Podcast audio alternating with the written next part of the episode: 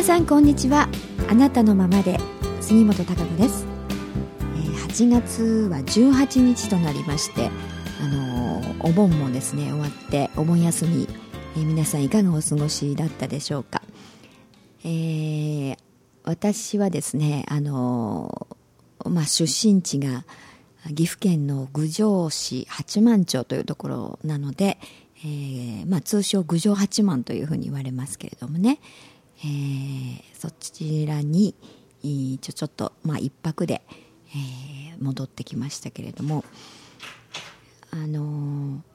ー、やっぱり自然が多いですから、ね、山に囲まれてますんでねそれと吉田川という長良川の上流になるんですが川が流れておりますので、えー、やはりこのコンクリートの名古屋市内とは違いましてですねえー、涼しいんですよね。でちょうどでもお盆の頃って少し涼しくなってたんでしょうかね。それもあったとは思うんですがあの、この名古屋の街の中ではですねクーラーをかけないでという状態はとても耐えられないんですけれども、えー、そのまあ日14日だったんですけどね、えー、家に入ってクーラーをもかけてない状態でですね入れられるんですよ。で夜も、まあ、当然窓をね少しこう網戸状態にして、えー、それで寝たんですけれどもね涼しい風がやっぱり入ってきましてね全然クーラーなしであの過ごすことができましたんで、まあ、この差はですね大きいですね、まあ、あの体の心地よさというかあの不快さというものが全く違いますんでね、うん、なんかいい状態で、えー、過ごすことができましたがやはり名古屋市内に戻ってきますとあのこの蒸し暑さ嫌なこう暑さがね非常にありますんで、えー、なんとなく体が重い感じがしますよね。なんかすっきりしないというかね。でクーラーの中にいれば当然あの涼しいんですけれどもやはりあのなんかだるくなっちゃいますね体が。うん、だからなんかなんとなくこうすっきりしない状態が、あの、続いてますんでね、えー、やっぱりなんかしも自然体の状態でね体も、あの、心地いい快調な状態にいられるとやっぱりあの集中力であったりとかね物事をこう何か前向きにやろうという気持ちにもこう拍車がかかると思うんですかね、えー、なかなかこの時期、えー、その辺がなんかったるいなという感じがね、えー、こうありますんでね。いろんなことをなんかクリエイティブなことをね考えようとかあそういうことがなかなかねいい発想が湧かない感じがあのするんですけれども。で各地で渋滞なんかもね非常に予測されてた割には、まあ、分散化になったんじゃないかということでニュースでもやってましたけれどもそれほど渋滞も起きてなかったみたいですし実際に私もあの車で、まあ、名古屋からねあの名神通って、えー、そして東海北陸自動車道を走るんですけれども、えー、名神のね一宮ぐらいっていうのはやっぱり普段でも混むんですよね。えー、なんでその辺は多少渋滞してもしょうがないなという覚悟で、えー、往復ね行きも帰りもそうなんですけど土日でしたからあ行ったんですが意外にですね、えー、ほとんど渋滞にはほんの一瞬ぐらいでね、えー、済みまして車はまあ多かったですけれどももう全然まあ渋滞という感じではなかったですね。それくらい、えー、のスムーズに車走れましたしね。で東海北陸自動車道の方はまあもちろん普段より車はかなり多かったですよね。うん郡上八幡であったりあもっとその奥のね高山方面であったりとか、えー、昼賀の方面ですかね。あちらの方にやっぱり行かれる方が多いと思いますんでね、えー非常に車多かったんですがあでもまあ渋滞という感じではなく普通に走れましたから。うんからあの割に皆さんその渋滞っていうのがね、えー、を見越して、えー、いろいろ時間帯を変えたり日にちを変えたりということだったんでしょうか、うん、それとも何でしょうかねこの円高の時期でもありましたので、えー、海外に行かれたのか。どうなんでしょうかねその辺は。うん。でもやっぱり名古屋市内の方お盆の時期っていうのは当然あの会社もねお休みになりますので、えー、車も少ない状態で、えー、市内としてはあなんか動きやすい感じ、えー、がありましたけどね、え、それでまあ本当はねなんかリゾート地にでも行ってねゆっくり、えー、こう遊びも楽しんでゆっくりもできてっていう。まあでもそんなことしようと思うと相当やはり長期間のね、えー、時間が必要になりますんでね、えー、なかなかあやりたくてもうんまあもうちょっと酒になったらみたいな感じではありますが、えー、もうほとんどの方があの仕事も始めたんじゃないでしょうかね、えー、そしてまたそれと同時にこの蒸し暑さがぶり返してきましてね、えー、あのいつぐらいまで、えー、この暑さが続くのか分かりませんけれどもね、うん、ちょっとやはりここのところの、あの天候の変化というのがね気象状況の異変というものが年々やはり、あの強くなってきてると思いますんで、うん、その辺はあの8月だからとかね9月だからとかね、えー、10月だからというそういう今までのようなあこの春夏春冬ね、えー、秋になったからといってそのような気候になるとは限らないという状況がね起きてますんで、えー、このケースバイケースで臨機応変な体調管理ね自分としての心地よい状態を保つためにえやはりこう頭が硬い状態だとね何月だからこうしないといけないみたいな 風に思ってしまいますね人間って、うん、でもそうではなく感覚としてあ自分にとってはあの暑いとか寒いとかってその度合いも当然あの筋肉量とかね代謝あの具合、えー、そういったものによっても違うわけですからうん、人と同じでなくていいと思いますしね、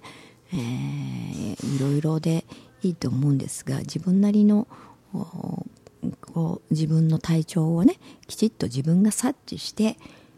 そして自分、あのとしての快適な状態を保つということがそういう臨機応変な対応柔軟さというもの非常に大事だと思いますね。これはもちろん体調管理だけではなくていろんなことに言えると思います、うん、今の時代何が起こるかわからないというふうに言われておりますけれどもね。実際そうですよね、うん、思わぬあのことが起きたりいろんな事件が起きたり身近で、えー、起きることもありますし、えー、まあ、自分がそれが起きないとは限らないという状況ね。いろいろ。うん、からそうなった時に、まあ、自分がどう対応するかっていうその自分の状態自分がどう判断できるかとかね、えー、そういったことっていうのはやっぱり通り一辺倒のね、え、何かしらみんな同じっていうふうに対応をしててはあうまくいかないと言いますかね対処できないということたくさんあると思いますね。えー、ですからそうそういう柔軟さあのー、自分のね思考のこうどう捉えるかとかどう考えるかっていう柔軟さが非常に求められると思いますし、あのー、あまりこう狭いね自分の既成概念というものが強すぎますと、うん、何にも対応できないということになりますね。あだから非常に苦しくなるということになってしまいます。えー、自分がまあどういうそういうあの意識的なね柔軟さというものも大切だと思いますし。うん。そしてあの今日はねなんかちょっとふっとこう気になったのが、うん、やっぱり人間あの自分がね、えー、何々したいというふうな思いに基づいていろんなことをやるいろんなことに向かわないと結局はまああの身にならないと言いますかね、うん、成長がないというふうに思うんですよね。うん、だけれどもあの何かしらこうやっているうちにね何に対してでもですが次第に何々しないといけない何々しなければならないというねそういう概念にどんどん変わってきてしまうっていう傾向非常に強いと思うんですよね。うん、でも何々しないといけない、うん、何々しなければならないというふうにね自分がやはり思ってやることというのはなかなか、うん、うん、なんでしょうね。うまくいかなかったりとかあこう吸収できるものもできない状態に自分がしてしまうということになりますよね。まあ何かやらされている感になってしまいますからうんそんなつもりではないんだけれども何かそのいやいややっているというかなうん自分がやらされてるような本当は自分が望んでやってるわけなんですよね。いろんなこと。うん例えば水が飲みたいとかね、えー、何かケーキが食べたい。何々したいということ。でもそうだし、まあ、学校へ行くということでも何でもそうですけど。自分がそれを欲するからやるわけであってあの何にしてもそうなんですよね。うん何かその監禁されてねがんじがらめに縛られてやらされるっていうことがない限りはやはりあの自分の意思でね最初は促されたとしてもやはり最終的には自分の意思で、えー、何かをやるということが人間ですからね、うん、それを何かやらされている感といいますかね。何かあのしなければなんないみたいな、うん、思いになってこうやるっていうのはね非常にあの苦痛になってくるストレスになるんですよね。うん。だから楽しくないということになります。当然ね。うん、だからまだその何かをやりたいっていうふうにワクワクしてるの状態の時はいいと思うんですよね。それをやることが楽しいというかな、うん、だから吸収もできるわけですよ、うん、自分がより求めてる感というものが強く出てますからね。だからあまあそれは何に対しても人から見たらうわ大変ねって思うことかもしれないし、えー、とても楽しいとは思えないということかもしれないだけれどもその人がその時にああこれがしたいあこれを学びたいとかね、うん、いろいろ自分がやりたいと思ってやることっていうのはあその人にとってはね、うん、やはりその、まあ、苦労も楽しいと言いますかね楽しめる状態にあるわけですよね。何があったとしてもそれをやることによって例えば次の何かが得られるとかねいろいろなその目的というものがあるわけですから、まあ、そのことをあの結果をね、えー、得られることを楽しみにいろいろなことをやってみるというふうな状態にあるわけですから、うん、いろんなことが同じやるにしてもああこれがしたいなと思ってえー、やる場合はねいろいろ吸収できるんですね。自分のものにできる。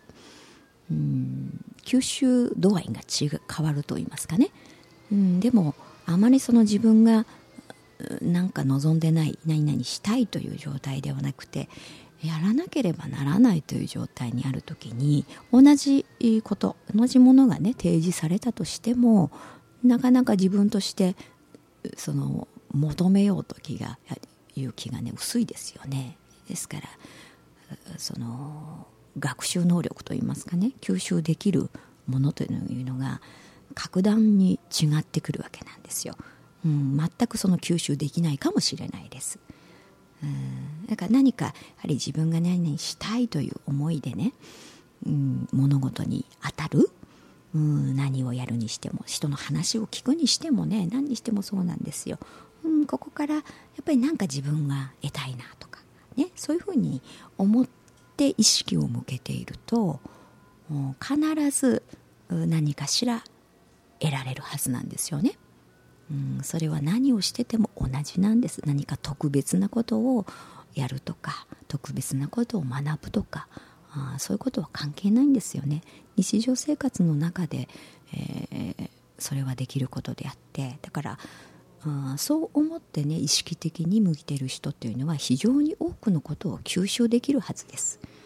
うん、でもそう思って行動してなければ日常生活の中でね、うん、同じ周りに同じ状況があったとしても自分が吸収自分の中にね吸収されて、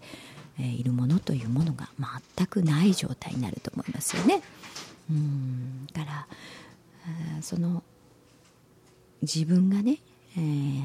まるまるしたいという状態に、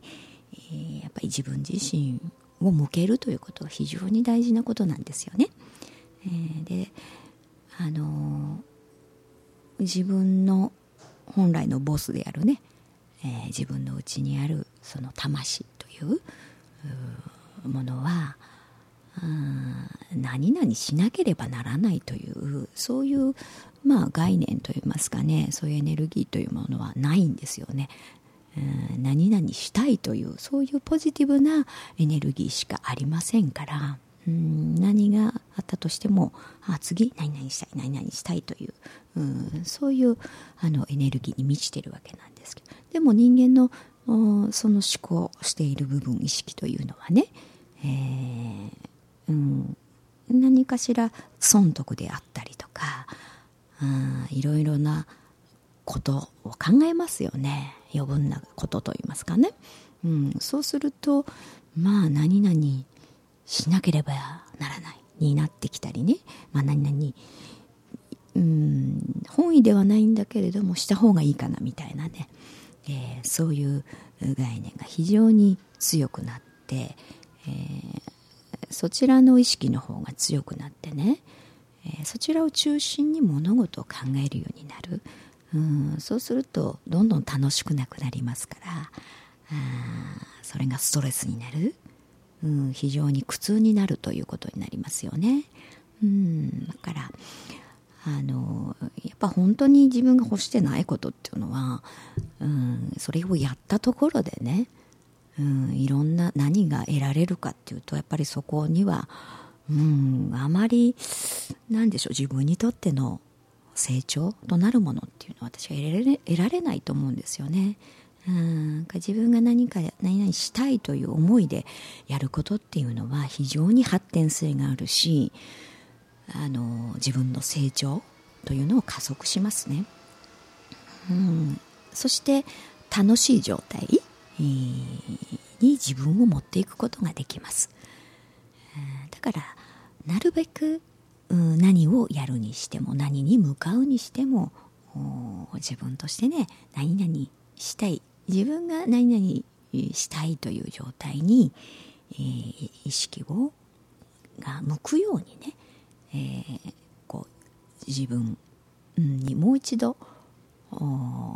自分の考え方にふっと気が付くと言いますかね何々しなければならないになってるんじゃないかみたいなねでも最初は何々したいだったはずとかね、いろいろ思い直してみるとものの見方何々にああじゃあ自分があこれができるんだとかね。あやらせてもらえるとか、うん、そういう意識に立った時見えてくるものも変わってくる。うん。そうすると行動が変わってくるね、えー、で当然、えー、この吸収できるものが変わってくる。それはやはりあのその積み重ねによって自分の力になります、えー、そうして得た力というものはね、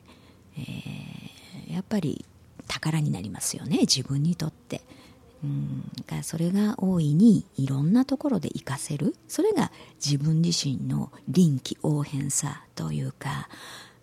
物事のものの見方であったり発想であったりね、えー、そういうものを広広げていくわけですよね。そういう力がないとやはりあの未来というものは作れないんですよ。